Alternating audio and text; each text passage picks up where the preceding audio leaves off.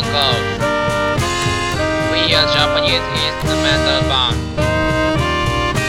I'm glad meeting you. Please enjoy Kukan Kobo Radio. Thank you.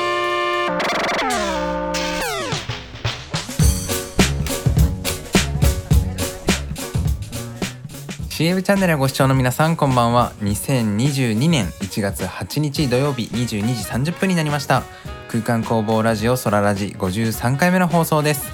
空間工房はキャッチーなメロディーを奏でる5人組インストバンド。トランペットサックスキーボードベースドラムのメンバーで構成されています。このラジオでは僕たち空間工房の楽曲情報やバンドメンバーの日常ラジオならではのテーマとコーナーを設けてトランペット担当の篠原がお届けします、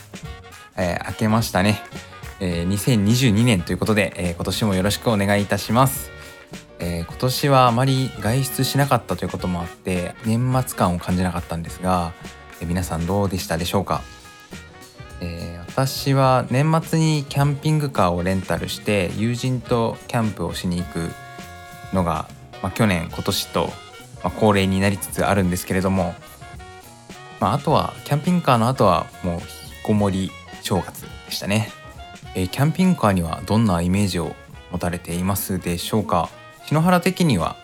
まキャンピングカーを所有することへの憧れというか、まあ、ワクワク感みたいなものがありますね、幼い頃にま車に乗せてもらっていた、まあ、機会が多かったんですが、まあ、その時にま車の中が家だったらいいのになってよく感じてたなっていう経験があったんですけども皆さんはどうでしょうか、まあ、なので、まあ、キャンピングカーに乗れる機会があるというのは、まあ、すごく貴重な体験で、まあ、疑似所有体験を、まあ、毎年させてもらっていますね。実際キャンピングカーに、まあ、去年今年と運転してみた感想なんですけれども、まあ、今年のキャンピングカーは7人乗りで7人就寝できるサイズのキャンピングカーだったんですね。なので、まあ、車体がめちゃめちゃ大きいと。あちなみに普通免許で運転できるキャンピングカーです。で多分キャンピングカーのサイズの中でも一番大きいサイズですね。正直、まあ、運転はめちゃめちゃ怖いですね。ま普通の車と全然運転感覚が違くて特に怖いのがえっと高速道路での横風の煽りですかね。なんか YouTube とかであのキャンピングカーが横転するっていうあの動画が上がってて、まあ、それが流行っているらしいんですけれども、まあ、横転は怖いですよね。まあ、あとは駐車の時ですね。あの車体の長さが4メートル近くになるので、まあバックの時になんかぶつけないかっていう不安がすごく大きいですね。一応バックカメラがついてるので、まあ、それを見ながら、まあ、駐車をするんですけど、まあ、それでもまあ怖いですよね。うん。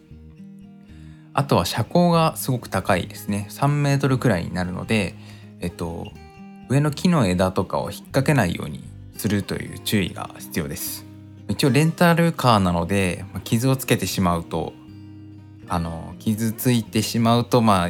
いくらかお金が発生してしまうというものなのでま基本的には傷をつけずに返さなければいけないという大きなミッションですよね。なので普段より気をつけるポイントが多くなるのでとても慎重に運転しなければならないというところがあります。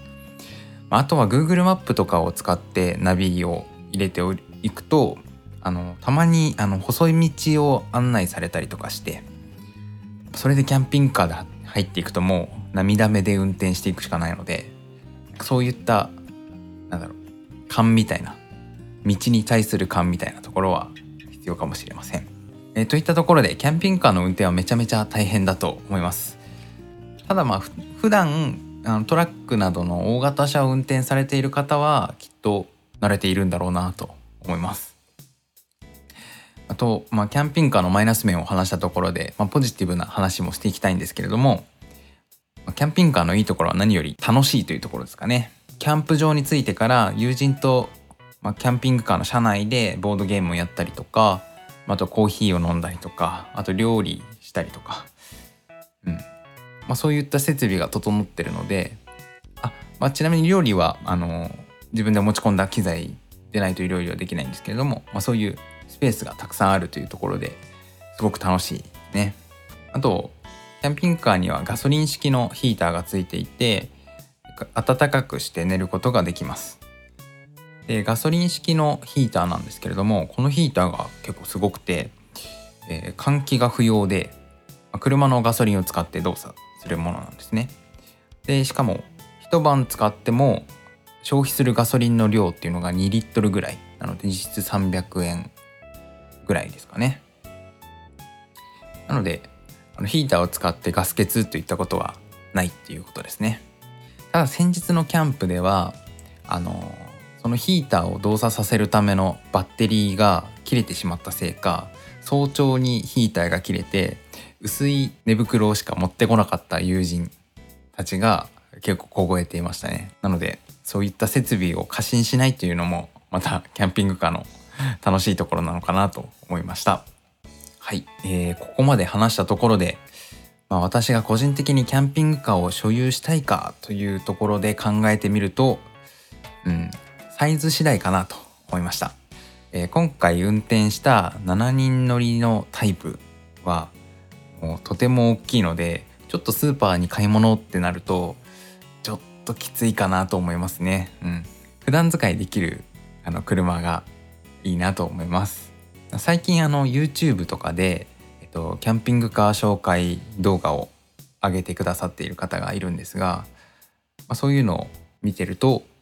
まあ、普段使いもできてしかもそういう寝るのにも困らないみたいな、えー、キャンピングカー仕様の車が、えー、開発されているようです。ということでキャンピングカーの話でした、えー、皆さんも一度体験されてみてはいかがでしょうか。ソララジ、えー、キャンピングカーで小旅行をしたあとはですねひたすら引きこもり正月を過ごしていたんですけれども、まあ、自宅でお雑煮を作ったりとかあとは最近栽培していたあのキャベツを一つ収穫しまして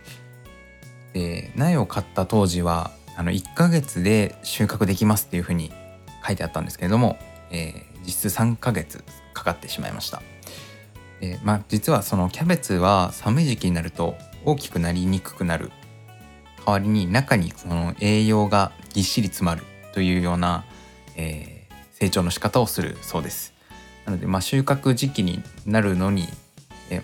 まあ、そもそも成長スピードが、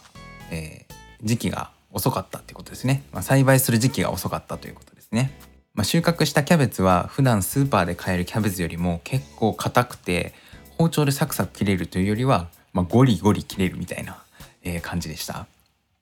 まそれでも炒め物にしたり、えー、豚丼、まあ、キャベツ塩豚丼にしてみたりあとはサラダにしてみたりしたんですけど普段のキャベツよりあの甘みがあって美味しかったですね。あとは自家栽培で食べる、まあ、野菜ってやっぱり特別感があって、えー、とっても楽しく美味しくいただけるので、えー、おすすめの趣味です。はい。キャベツの写真とかをあの私個人的にインスタグラムに上げているので、えー、興味がある方は、えー、覗いてみてください。あとは、えー、正月は今年の目標を書いてみたりとか、とはその目標のための勉強を、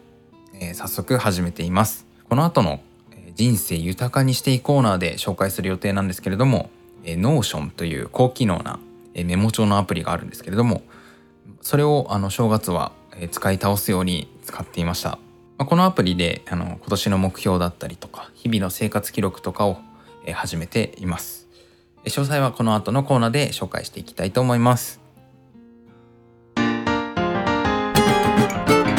ソララジ番組のコーナーに行く前に空間工房の楽曲をお届け。空間工房セカンドアルバムビートオンボーダーに収録されているトゥモローまたねです。どうぞ。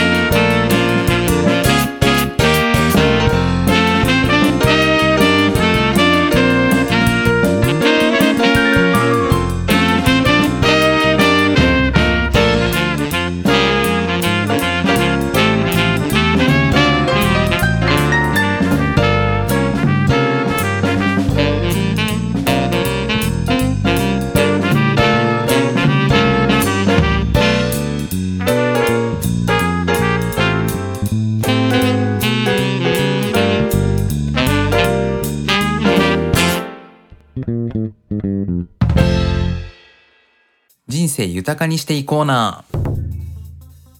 えーこのコーナーでは空間工房のメンバーが日々人生をより豊かにしていくために行っているえ活動をえ紹介していくコーナーです。はい、えー今回は Notion というアプリを紹介していきたいと思います。えー NOTION という英語で書いて Notion です。えー一言で紹介すると、えー高機能なメモ帳アプリなのですが、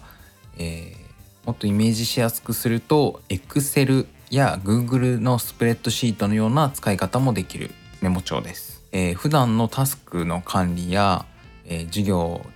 とかえー業務のノートだったり、えー私は個人的に勉強用のメモで Notion を取ってたりとかします。はい。えー、Notion のおすすめポイントを紹介していくと、えーまず見やすいというところですかね。えーとにかくデザインがシンプルで見やすいのが特徴です。説明、まあ、口頭だけで説明するのは結構難しいんですけれども、えーパソコンのフォルダのような仕組みでメモを管理することができてなのでその作ったメモを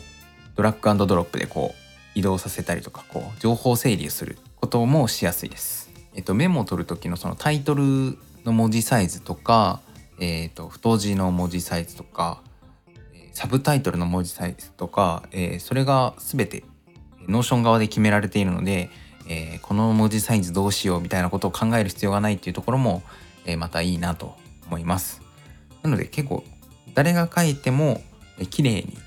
ノートが書けるようなメモ帳アプリですね。特徴としては個人利用なら無料で、えっと画像が1つの画像ファイルあたり5メガバイトまでだったらアップロードすることができます。なかなか5メガを超える画像をアップロードすることって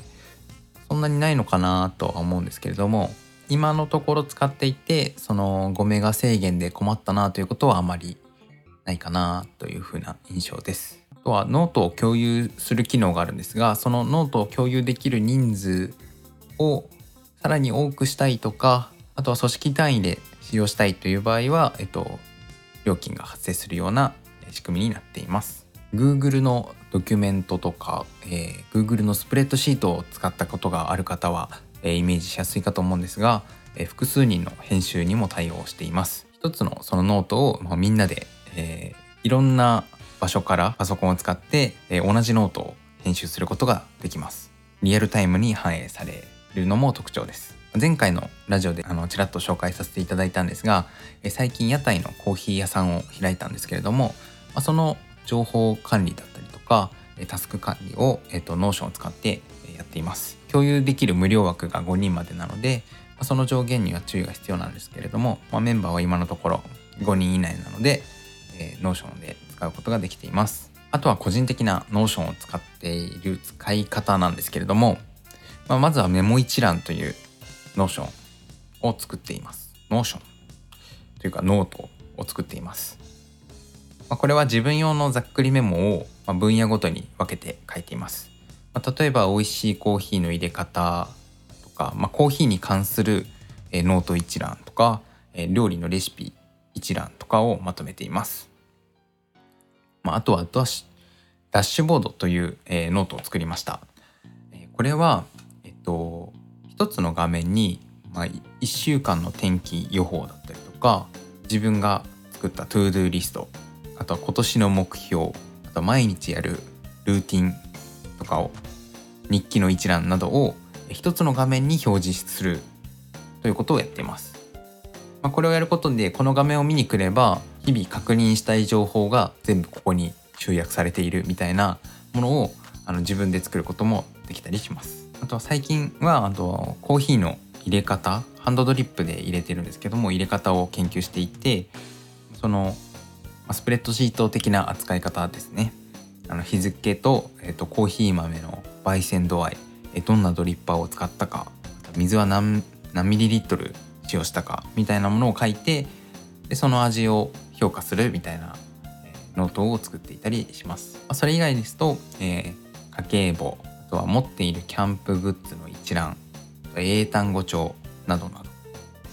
あざっくり Notion の紹介をさせていただいたんですけれども、とても高機能なメモ帳ですので一度使ってみてはいかがでしょうか。空間工房ラジオそろそろ終了の時間がやってまいりました、えー今回は正月明け1回目の放送ということで、まあ年末のお話や正月の過ごし方のお話をさせていただいたんですけれどもいかがでしたでしょうか？人生豊かにしていこうなで紹介した Notion、えーとてもおすすめですのでぜひ使用してみてください次回は1月22日土曜日22時半更新予定です。今回もご視聴いただきありがとうございました。またね。